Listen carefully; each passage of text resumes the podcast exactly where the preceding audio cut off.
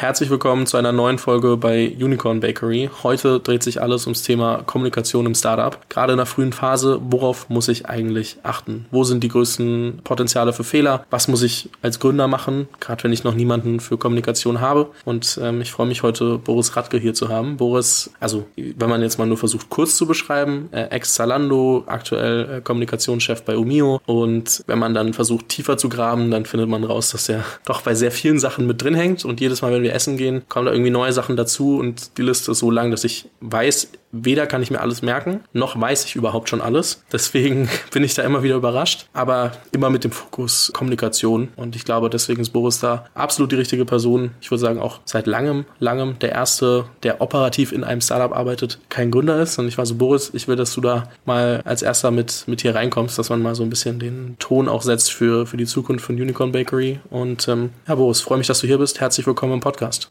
Ja, danke Fabian. Bin froh hier zu sein. Lass uns mal ganz kurz so, ich sag mal, fünf Minuten über trotzdem deinen Werdegang sprechen. So, jetzt heute Kommunikationschef Umio, ich habe gesagt ex-Zalando. Wann bist du das erste Mal in die Startup-Szene reingerutscht und ähm, wahrscheinlich auch in einem halbwegs Schnelldurchlauf? Wie bist du dann zu, also jetzt Kommunikationschef Umio? Was da alles passiert? Ja, also um ehrlich zu sein, ich würde dir sogar erstmal widersprechen zu dem, was du eben gesagt hast, denn ich bin sogar Gründer vom Herzen gewesen, man muss es echt so sagen. Also ich habe damals mein, nach meinem Abitur eigentlich nur kurz in einer Firma gearbeitet eine Zeitarbeitsfirma und ähm, bin da relativ schnell, habe mich da sehr, sehr schnell entwickelt und ähm, dann anstatt zu studieren eigentlich schon 2002 also ich bin schon etwas älter, ähm, schon mein, meine erste Firma gegründet, eine GmbH damals als äh, Personaldienstleister, also Zeitarbeit, Personaldienstleistung. Damals war der Arbeitsmarkt so gerade am Entstehen, so im Bereich, also am Auf flexibler werden und so weiter. Und war ganz cool. Kleine Firma in Aachen. Wir haben dann mehrere Dependancen dann halt in Köln, Brühl und so weiter gehabt.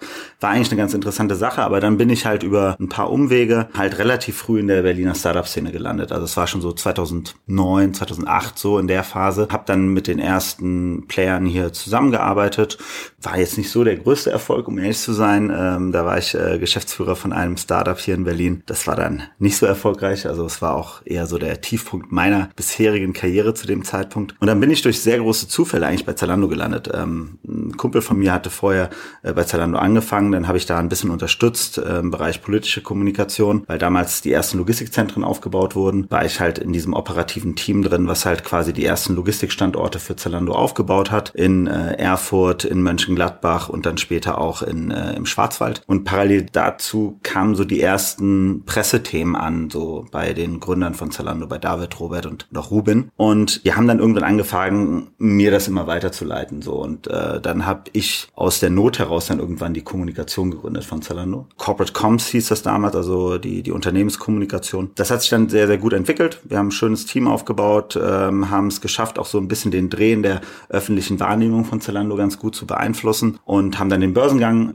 durchgeführt. Also ich habe den Prozess des Börsengangs damals begleitet. War eine super spannende Zeit. Also auch da an der ersten Front zu sein, also der erste zu sein, der mal so ein, so ein Tech-IPO hier in Berlin dann halt so auch so komplett zum hohen Niveau dann auch durchgezogen hat. Und dann bin ich halt von Zalando 2017, also jetzt genau vor fünf Jahren, bin ich von Zalando weggegangen zu ProSieben. Habe da halt wieder was ganz anderes gemacht, war da der CIO, habe da die IT und die Tech geleitet und ähm, bin dann aber auch schon dann Ende 2019 zurück. Habe dann aber parallel dazu schon angefangen, andere Startups auch mit zu beraten beim Thema Kommunikation. Also sowas wie Auto 1. Christian und Tarkan hatten da relativ früh mit mir Kontakt aufgenommen. Da habe ich denen einfach im Hintergrund ein bisschen erklärt, wie das funktioniert. Ich bin dann zu Omio gegangen mit dem Ansatz natürlich, hey, wir wachsen gerade tierisch, bauen jetzt gerade ein Top-Team auf und dann heißt es da eigentlich auch relativ schnell, ähm, äh, die nächsten Schritte zu gehen. Dann kam leider die äh, Krise dazwischen und ähm, ja, mittlerweile ist es halt so, dass es, wie du es schon gesagt hast, ich habe halt ähm, diese Erfahrung, die ich da in der Kommunikation gemacht habe, auch irgendwo dann für mich selber noch so genutzt, dass ich mittlerweile so als Mentor hier überall in der Berliner Startup-Szene da auch unterwegs bin und auch verschiedene Unternehmen dabei unterstütze, einfach ein gutes Verständnis zur Kommunikation aufzubauen und vor allen Dingen es früh aufzubauen, weil die Fehler, die wir bei Zalando gemacht haben oder die auch in vielen der anderen Startups dann am Anfang gemacht wurden, kann man in der Regel sehr, sehr einfach in den Griff bekommen und das ist dann halt so meine Aufgabe. Da zu helfen. Ich wollte dir das Gründerdasein gar nicht wegnehmen. Es war auch mehr so gemeint und ich weiß, du hast das auch so aufgefasst, aber gut gespielt. So funktioniert ja dann am Ende dann auch Kommunikation.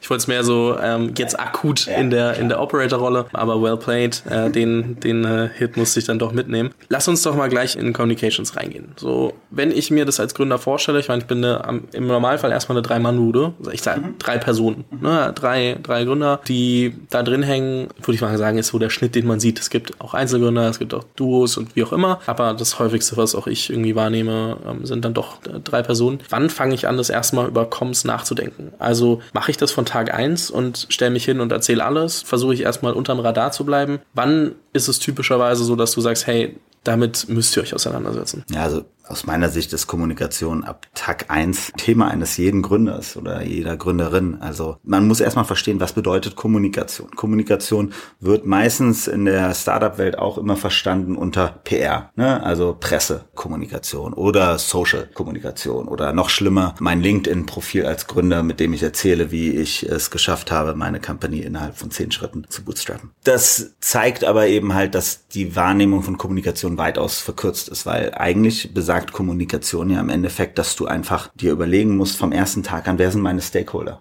Ne? Und da würde ich sagen, da hat jeder Gründer ab dem ersten Tag einige Themen. Das eine ist halt wahrscheinlich, also je nachdem, wie man äh, es gründet, man hat als erstes seine Mitarbeiter, ganz wichtiger Stakeholder. Man hat Kunden idealerweise, man hat Geschäftspartner, man hat Investoren. Je nachdem, was man für ein Geschäftsmodell hat, hat man Banken noch äh, auch als als Partner. Dann äh, muss man gucken, ob man vielleicht auch schon mit Politikern irgendwo in Kontakt sein muss, weil das Geschäftsmodell sehr stark an Regulatorik dranhängt.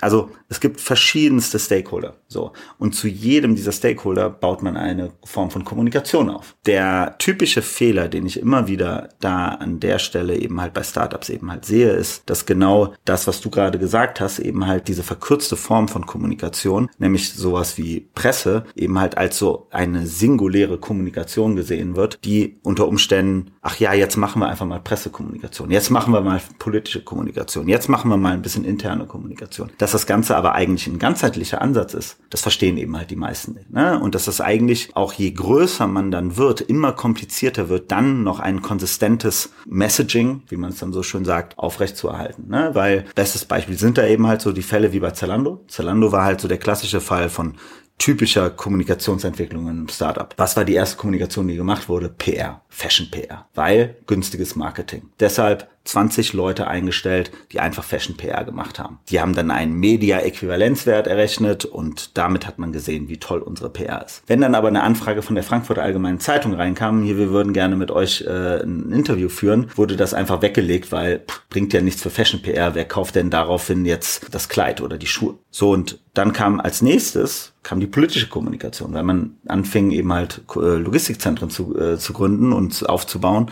und plötzlich brauchte man Dra einen Draht zu politischen äh, Stakeholdern, also zur Verwaltung von Städten etc., um halt einfach an den Punkt zu kommen, dass man ein Grundstück kaufen kann, damit man auch schnell eine Baugenehmigung bekommt und so weiter und so fort. Das war dann meine erste Rolle. Und irgendwann bei Zalando ist uns dann aufgefallen, ach, wir müssen auch interne Kommunikation machen, weil nach über einem Jahr Zalando hatte man noch keine einzige interne Kommunikation gemacht. Und irgendwann ist uns aufgefallen, naja, diese Pressekontakte jetzt, diese nicht Fashion getrieben sind, die sind ja immer im äh, Sande verlaufen und jetzt fangen die an, komisch über uns zu schreiben. Und da gab es dann so einen Artikel damals in der Financial Times Deutschland, die gab es ja eine kurze Zeit, die Trutzburg. So nach dem Motto, dieses Unternehmen keiner weiß, was da passiert. Vollkommen unklar. Geschäftszahlen, alles ganz mystisch und so weiter und so fort. Und plötzlich ist ein Image entstanden von Zalando in der Öffentlichkeit, was sehr, sehr negativ getrieben war. Und das musste man dann mit viel Geld, mit viel Aufwand aufräumen und ähm, hat uns dann am Ende wirklich sehr, sehr viel Nerven gekostet und auch viele Shitstorms bereitet,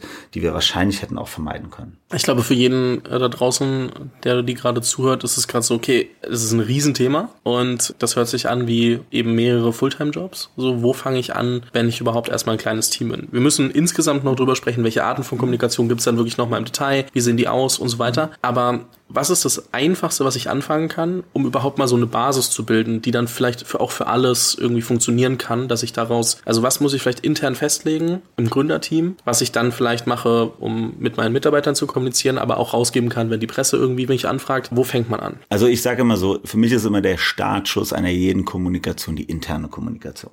Das äh, hört sich immer so total banal an für ganz viele Leute, aber ganz ehrlich, das ist immer so ein super Beispiel gewesen. Ich habe ja in meiner Zeit auch viel mit den US-Tech-Companies zu tun gehabt und habe mir halt damals auch immer angeguckt, wie die Kommunikation betreiben. Und wenn man sich einfach anguckt, wie bei Google die Kultur entstanden ist durch dieses TGIF, ne? also dieses Freitags-Event ab der ersten Woche gab es das dass die beiden Gründer sich hingestellt haben und einfach ihren paar Mitarbeitern damals erklärt haben, was ist passiert. Und ähm, das ist aus meiner Sicht immer der Startschuss, weil wenn man anfängt eben halt seinen eigenen Mitarbeitern zu erklären, wie das Business funktioniert, was stört mich, was müssen wir besser machen, wo sind wir gerade dabei, ein Update zu machen, Transparenz in die Organisation reinzubekommen, ist der Startschuss von allem, weil das hilft auch wiederum Mitarbeitern viel freier über das eigene Unternehmen zu reden, weil sie verstehen das Messaging der Geschäftsleitung. Sie verstehen, wie man an das Produkt rangehen möchte. Sie verstehen daran, wie geht man an den Kunden ran, wie geht man an den Markt ran. Und ähm, ich glaube, deswegen ist für mich eben halt, wie gesagt, diese interne Kommunikation immer so der erste Baustein. Er ist nicht der wichtigste vielleicht. Das kann man alles und da gibt es auch unterschiedliche Phasen im Unternehmen, wo das nochmal andere Gewichtungen bekommt, aber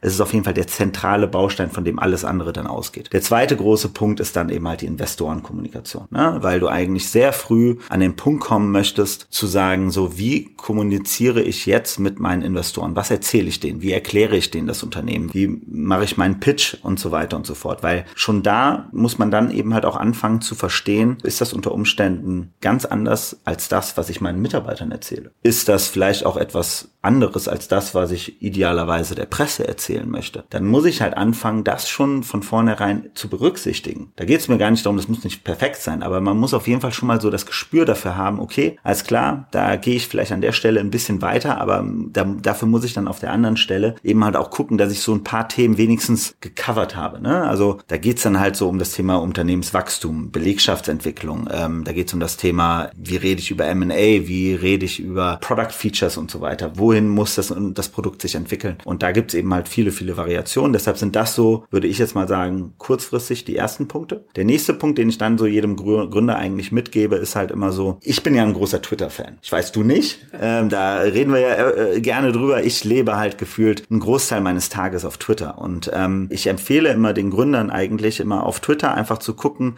welche Journalisten oder welche Public Stakeholders reden über die Branche, in der ich bin. Und ähm, dann denen zu folgen, zu gucken, worüber reden die, was sind deren Stories, wie reden die über den Wettbewerb. Und wenn man dann so rausbekommen hat, hey, da gibt's so zwei, drei Pinion-Leader, wie man so schön sagt, ne, zu denen eben halt einen direkten Draht aufzubauen. Das bringt immer was. Also bestes Beispiel auch da wieder bei Zalando war das eben halt ein äh, Jochen Krisch von Exciting Commerce. Exciting Commerce war zu dem Zeitpunkt ein kleiner Blog, der super krass nur auf die E-Commerce-Szene geeicht war. Aber was man damals schon gesehen hat, ist immer alles, was Jochen Krisch früh berichtet hat, ist dann drei Monate später in den großen Medien gelaufen. Also war es für uns einfach wichtig, einen guten Draht zu Jochen aufzubauen, den reinzuholen, dem zu sagen, hey, komm uns mal besuchen, komm mal vorbei, lern uns kennen, sprich mal mit den Gründern. Ne? Also wieso nicht? So und ähm, das hat uns halt enorm viel äh, gebracht. Das ist das Gleiche, was wir jetzt eben halt zum Beispiel eben halt bei Romeo machen. Ne? Da gibt's so einen John Worth hier aus Berlin, so ein ganz bekannter Politikberater,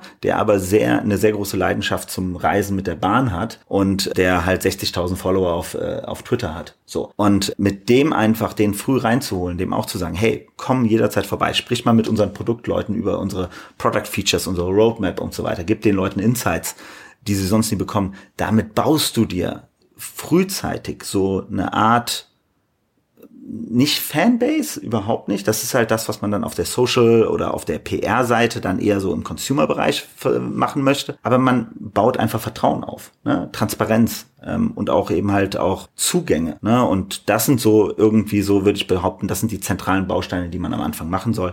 Man sollte sich so wenig wie möglich mit Ego beschäftigen. Das ist ein ganz großes Problem, was ich in der Startup-Szene immer wieder sehe. Das Ego eines Gründers oder einer Gründerin zu schnell anwächst und ähm, äh, sich sehr schnell von Journalisten natürlich auch abholen lässt, ne? weil der Journalist sagt so, hey, wir würden gerne mal eine Story nur über dich machen, so, was bist du für ein Typ und ah, toll, ne? dieses Personality-Ding so reinzubringen. Und schon fängt man an, eben halt auch seine eigene Brand mit der mit der Company-Brand eben halt auch zu verwaschen und dann wird's halt einfach schwierig, weil man dann halt auch in so einen Ping-Pong mit der Presse eben halt gerät. Man wird angreifbar, man es steht einfach die Lust der Presse eben halt da mehr drüber zu schreiben. Und deswegen warne ich da immer vor, dass man sich selber als Gründer eigentlich am Anfang nicht zu sehr in den Vordergrund rücken sollte. Man sollte das Produkt in den Vordergrund rücken, die Veränderungen im Markt, die es irgendwo gibt, die Opportunity, die es gibt. Und wenn man sich darauf fokussiert, dann hat man, glaube ich, eine sehr gute Chance, von Anfang an einen guten Startpunkt zu haben. Viele Punkte, wo wir anknüpfen müssen. Einmal angefangen bei dem Thema nochmal zurück. Äh, einmal wichtig, wir halten fest, Kommunikation kann dir super viele Türen öffnen, wenn du mit den richtigen Stakeholdern ins Gespräch kommst. Auch Journalisten, die dir natürlich eine gewisse Reichweite bieten. Ich meine, da spielt dann Employer Branding eine Rolle, da spielt dann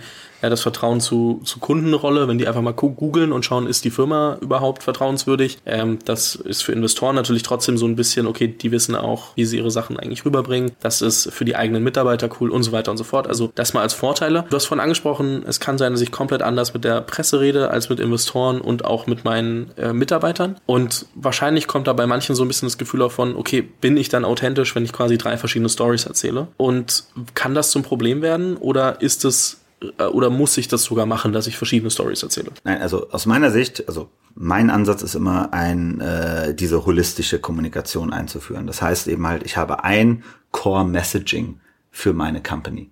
Das ist sehr, sehr Gründer und, und, und, und Leadership getrieben. So, ne? Das heißt, das ist auch sehr strategisch. So. Ähm, und eigentlich ist die Aufgabe der verschiedenen Stakeholder, ähm, der, der internen Übersetzer dessen, also das ist dann der Pressesprecher, das ist dann der Leiter interne Kommunikation oder der die, ne, immer ähm, auch, wer auch immer die Investorenkommunikation macht, äh, wer auch immer den Customer Service beispielsweise eben halt auch brieft sozusagen. Diese Leute sollten eigentlich dieses Core Messaging nehmen und auf ihren jeweiligen Stakeholder übersetzen. Dabei aber eben halt schon sicherstellen, dass sie nie von dieser Konsistenz weg, wegkommen. Ne? Ähm, ja, man muss es immer anpassen. Man muss es regional anpassen, lokal anpassen. Man muss es auf eine spezielle Industrie unter Umständen noch mal ein bisschen anpassen. Aber dieser Core sollte schon sehr, sehr konsistent sein, weil der Nachteil, der einfach entsteht, ist relativ schnell später, dass du, wenn du dann mal irgendwann richtig groß wirst, wenn du irgendwann mal auch dir überlegst, an die Börse zu gehen, dann wird dir das richtig auf die Füße fallen. Ähm, und dann wird es dir vor allen Dingen auch organisatorisch auf die Füße fallen, weil dann entsprechende Silos entstanden sind, die kriegst du nicht mehr einfach so konsolidiert. Da musst du dann halt echt harte Restrukturierungen machen, da musst du dann halt richtig neue Teams bauen und so weiter. Das kostet Zeit, kostet Geld, ist schmerzvoll, weil am Ende landest du dann unter Umständen dabei, dass du eben halt vor in so einem in so einem IPO-Prozess, wenn du mit entsprechenden Banken und äh, Anwälten arbeitest, die legen dir das halt vor. Die sagen halt, ja okay, aber ihr habt anscheinend euer Marketingchef hat in der Presse immer erzählt, ihr guckt euch äh, nur folgende Kundensegmente an. Und das passt ja überhaupt nicht zu dem, was ihr immer in den Investoren-Pitches erzählt habt. Und deswegen gibt es draußen eine Inkonsistenz zu unserem Markt. Und dann muss das erstmal reingeholt werden. Da muss das sauber erklärt werden. Da muss das schön gut dokumentiert werden im Prospekt und so weiter und so fort. Das sind alle Sachen, die kann man dann einfach verhindern, wenn man eben halt schon von vornherein einen relativ ganzheitlichen Ansatz gewählt hat. Gleiche geht auch um so Sachen wie Design. Klar, also hört sich immer total absurd an, aber allein so ein Corporate Design früh aufzubauen und so aufzubauen, dass alle diese Stakeholder es nutzen, wird dir einfach Zeit kosten, also wird dir einfach Zeit bringen, ne? weil du halt einfach nicht dich darum kümmern musst, dass jede Präsentation, die irgendwer in der Organisation führt, mit einem anderen Template gemacht wird, dass andere, teilweise, wir hatten bei Zalandos teilweise, da wurden unterschiedliche Logos verwendet. So, und das äh, geht halt gar nicht. Aber diese Konsistenz oder Daten, ne? also ich sage immer, dieser Kern der Kommunikation, der besteht aus diesen drei Teilen. Mess also Content Messaging, Data und Design. So, diese drei Themen musst du im Griff haben und musst du sehr, sehr kontrolliert, auch zentral auch denken, weil wenn zum Beispiel über das Thema, wie reden wir über Reichweite, wie reden wir über ähm, Kundenzufriedenheit, wenn das in unterschiedlichen Bereichen des Unternehmens anders kommuniziert wird, kann dir das später richtig auf die Füße fallen. Das habe ich zum Beispiel bei Pro7 erlebt. Da gibt's halt innerhalb von Pro7 halt mehrere Lesarten von Zuschauerreichweite und ich war meistens immer sehr, sehr verwirrt darüber, wie intern einfach da teilweise äh, das unterschiedlich gesehen wurde und äh, das ist etwas, was aus meiner Sicht eben halt nicht ideal ist. Ja, das dachte ich mir nämlich, deswegen muss ich da nochmal drauf zurückkommen, weil das irgendwie so klang wie, oh, oh, das kannst du sehr viel Chaos führen. Und ich meine, also ich muss wahrscheinlich einfach unterscheiden, was kann ich öffentlich preisgeben und was halt nur zum Beispiel an die Investoren und was ist, also weil da muss ich ein bisschen transparenter kommunizieren als mit der Presse. Nichtsdestotrotz, glaube ich, wenn man so seinen Grundstamm an Daten, ich sag mal so eine Art Datenraum, wie man ihn eh für mhm. Investoren braucht, äh, den halt auch für Communications äh, baut und sagt, hey, das dürft ihr nach außen sagen, sagen das nicht oder halt je nach Freigabelevel, ne, das ist äh, dann auch nochmal noch mal was anderes, aber dass man das wirklich einmal zentralisiert, dann kann man sich darauf berufen und ich,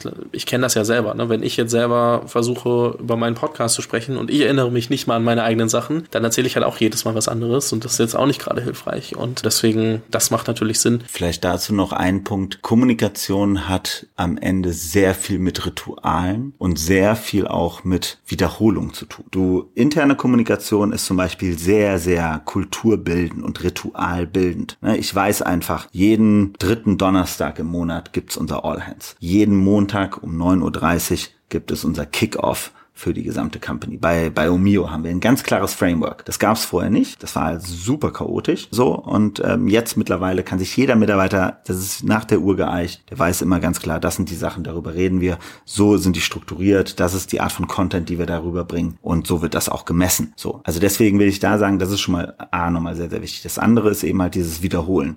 Ne? Das ist auch für den Gründer aus meiner Sicht eine ganz wichtige Erfahrung. Also das, was ich ja immer jedem Gründer beibringe, äh, oder versuche zu erklären, ist halt, dass man nicht aufhören kann, sich zu wiederholen. Das hört sich total doof an und wenn man auch vor allen Dingen, wenn man sehr, sehr intelligent ist, was ja meistens bei der Kohorte äh, Gründerinnen, Gründer der Fall ist, ähm, dann ist, fällt einem das schwer, wenn man in drei Presseinterviews nacheinander immer das Gleiche erzählen muss. Das will man gar nicht. Das ist genauso bei Investoren-Pitches. So, was, wozu führt das aber eben halt? Confused Messaging.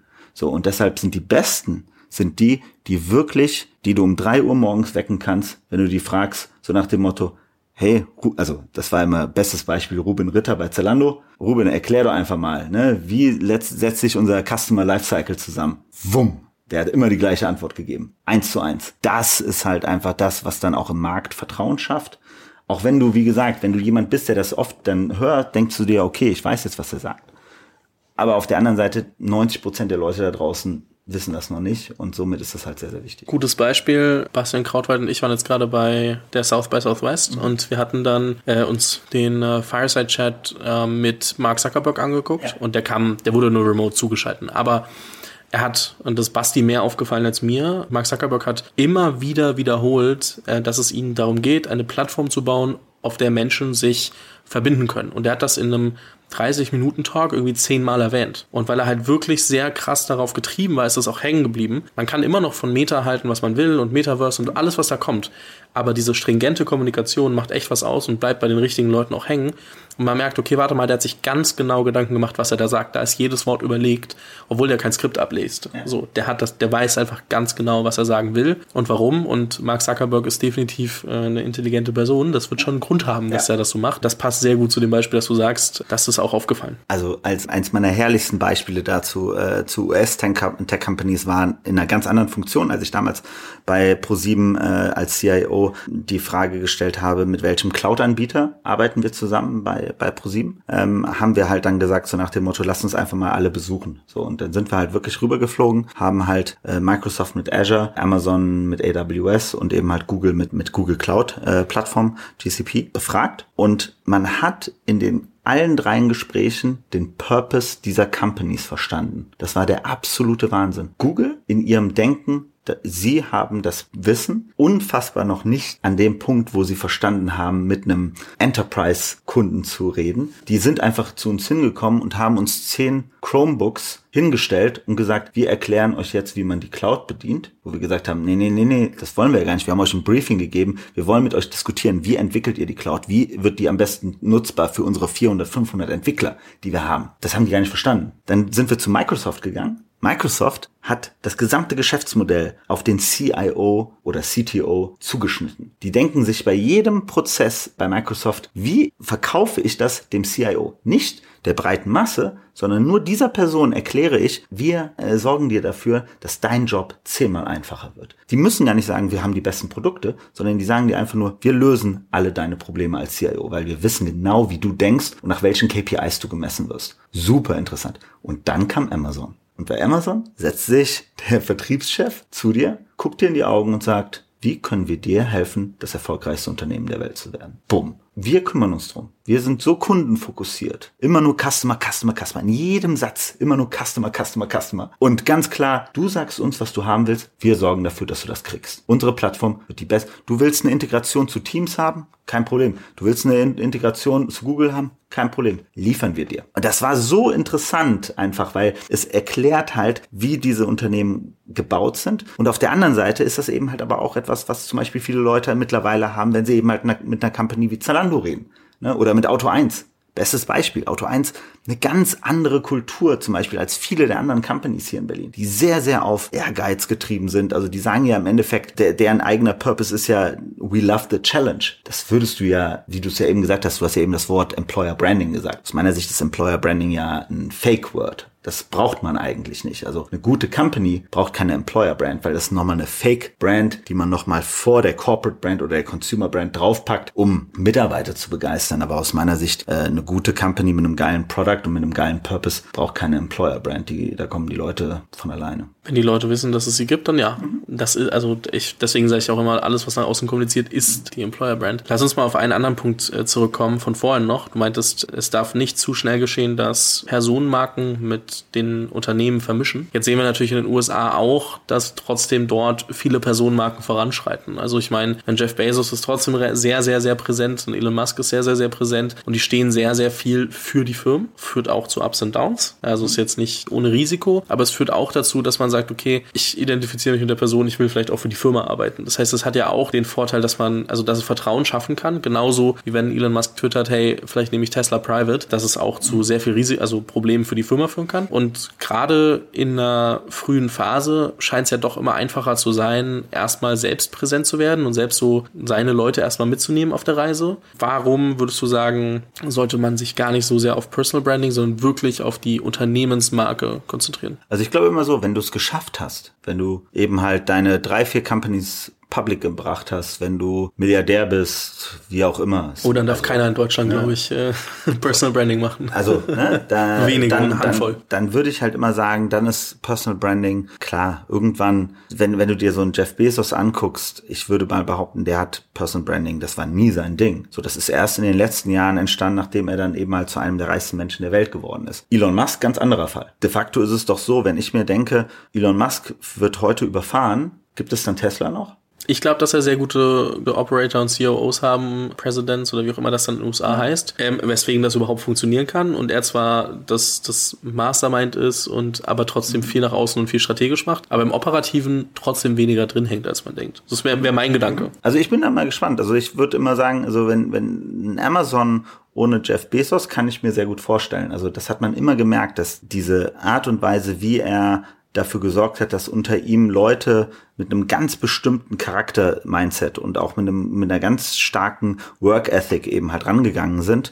Ähm, da würde ich immer sagen, das ist, also ich sage ja immer so, Amazon ist für mich die Company auf der Welt, die es geschafft hat, Organisationen skalierbar zu machen.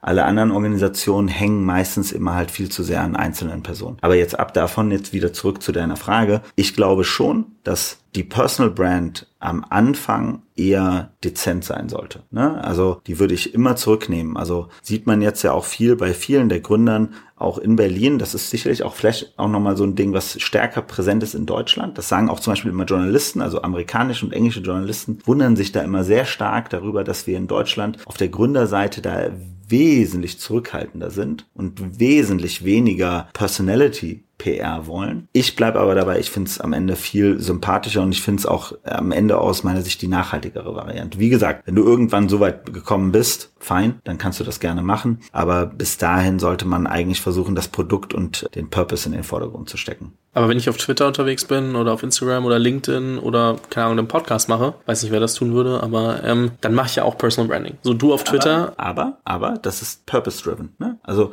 das würdest du ja wirklich sagen. Also auch deine Leute, die hier ja auch beispielsweise in den Interviews sind. So, du, du erkennst ja ganz klar, sind das welche, die über sich selber reden oder reden Sie über das Unternehmen, was Sie gerade gründen und was, was Sie machen wollen und was Sie schaffen wollen und welche, wie Sie an das Produkt glauben, was Sie eben halt auf, an, an den Punkt bringen. Und das sieht man zum Beispiel auch auf Twitter. Ne, da gibt's die, die reden über ihren Purpose, so, und ihr, ihr Product. Wenn man sich zum Beispiel den Johannes Reck anhört, ne, super gutes Beispiel, super krass purpose-driven, eben halt mit seinem Produkt. Ähm, da, das ist keine Personal PR der natürlich ist er eben halt der Gründer, aber er ist nicht derjenige, der jetzt äh, versucht, sich da eben halt jetzt äh, über das Unternehmen zu stellen. Personal PR macht eher jemand mit denselben Initialen wie ich. Ähm, ja, das ist, äh, da können wir gerne Pip nee, nee, Glöckner nee, wieder hier reinnehmen. Nee, nee, nee, der, der kann das am besten kommentieren. Nee, nee das, das, lassen wir mal.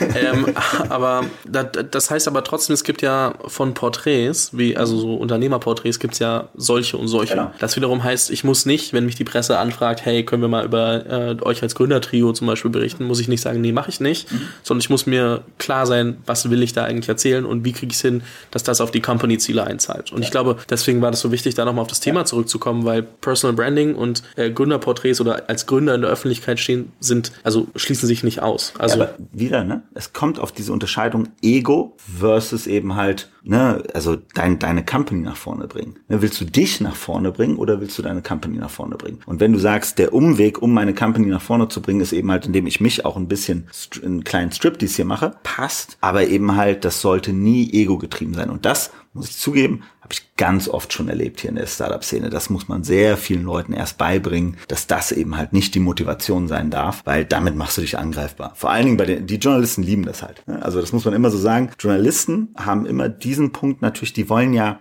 die lieben, also ein guter Journalist schreibt ein Stück, ja nicht mit dem Bewusstsein, okay, alles klar, super, schön, danke, sondern eigentlich will der Journalist mit seinem Stück ja eine Diskussion entfachen. Der möchte ja eigentlich andere Leute anpieksen, die daraufhin dann wiederum sagen, ja, warte mal, aber das stimmt ja überhaupt nicht, was der da sagt. Guckt euch jetzt gerade mal hier Gorillas versus Flink versus Gettier und so weiter an. Ist ja so ein super gutes Beispiel dafür gerade, ne? Wo halt einfach kommunikativ sehr viel mit sehr harten Bandagen schon gespielt wird. Und ähm, ich glaube, das ist so etwas, wo man dann einfach merkt, da muss man gucken, dass man sich nicht diesem Medien-Cycle unterwirft, ne? weil, wie gesagt, Medien wollen Stress machen. Jetzt natürlich, um auch dem Ganzen noch so demnächst mal einen Rahmen zu geben, die Frage, äh, wie gesagt, kleines Team, frühe Phase, mache ich das alleine, mache ich das in-house, mache ich das mit einer PR-Agentur, weil ich meine, ich sehe es oft, dass, und, und ich höre es oft, dass Startups dann anfangen mit PR-Agenturen zu arbeiten und ich sag mal so semi bis gar nicht happy sind. Und das heißt, die Frage ist, wann gebe ich das als Gründer ab, wann hole ich jemanden mit rein? Und auch vielleicht mal so eine Frage für, für dann auch Perspektive, wie groß war später das Communications-Team, also alles, was zu Comms gehört hat, verglichen mit der gesamten Gesamtgröße der Firma. Also nur, dass man das mal auch in Perspektive setzen kann, dass man vielleicht mal so ein bisschen mathematische Spielchen machen kann. Okay, bin ich eigentlich schon an dem Punkt, dass ich ein, zwei, drei, vier Leute bräuchte, weil es eigentlich relevanter ist, als ich bisher wahrgenommen habe. Und um da jetzt schon gegenzusteuern, sollte ich mich da demnächst mal drum kümmern. Genau. Also an erster Stelle jetzt erstmal, wie viele Leute brauche ich initial? Also wie gesagt, am Anfang ist es aus meiner Sicht eine Gründeraufgabe, him, him or herself. So, die nächste Ebene ist dann meistens, was ich immer empfehle, so Chief of Staff. Ne? Also so eine Chief of Staff Rolle ist eigentlich perfekt beispielsweise für das ganze Thema Framework interne Kommunikation. Framework Investor Relations super gut. Ne? Und auch erste Pressesachen kann man darüber schon mal super gut steuern. Das heißt, das habe ich in vielen Firmen gesehen, dass das ganz gut dort aufgehängt wurde. Ne? Und äh, dann, wie gesagt, ähm, muss man immer ein bisschen gucken, so nach dem Motto, wie groß eine Firma ist. Also jetzt mal als Beispiel bei, bei Omio sind wir in einem sehr, sehr leanen äh, Kommunikationssetup immer noch, ähm, wo wir eine Person haben für interne Kommunikation, jetzt bei knapp 400 Mitarbeitern, eine Person haben für interne Kommunikation, die halt nichts anderes macht, als diesen, diese Rituale und diesen Prozess zu managen und eben halt aber auch mittlerweile so die Go-To-Person in der Company ist, wenn es um irgendwelche Announcements geht, irgendwelche Fragen, äh, Feedback und so weiter. Dann haben wir eine Person für externe Kommunikation, also Corporate Comms, die äh, ähm, auch den gesamten Draht zu der Presse hält. Haben wir noch eine Person für, für Consumer PR. Ähm, und das war es so gesehen schon genau, weil Investor Relations wird beispielsweise da aus dem Strategieteam gemacht und äh, Customer Service äh, wird automatisch aus interner Kommunikation mitgefeedet. So, das heißt also, das kann man schon relativ klein machen. Bei Zalando muss man sagen, war das Kommunikationsteam am Ende, als ich gegangen bin, also vor fünf Jahren, schon weit über 50 Personen. So, und das waren nur Corporate Comms, Public Affairs und interne Kommunikation. Da war das Thema Fashion PR immer ausgeklammert als Marketing Channel, was auch, also ich sage auch zum Beispiel, es ist nie verpflichtend, dass es immer ein zentrales Team ist. Ne? Das können alles mit Dotted Lines äh, verbundene Teams sein.